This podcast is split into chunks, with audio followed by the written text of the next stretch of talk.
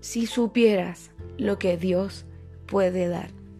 Estas fueron las palabras que Jesús le dijo a la mujer samaritana. Ella sinceramente no cumplía con los parámetros o con el espectro de aquellas personas que nosotros imaginamos que son dignas de un milagro. Tenemos tanto en común y a pesar de eso Jesús se acercó a hablar con ella y a decirle, hey, Dios tiene un milagro para ti. A veces nuestra autopercepción o incluso nuestra falta de fe nos aleja de un Dios tierno, amoroso y que sabe dar buenas cosas a aquellos que aman. Si supieras lo que Dios puede dar.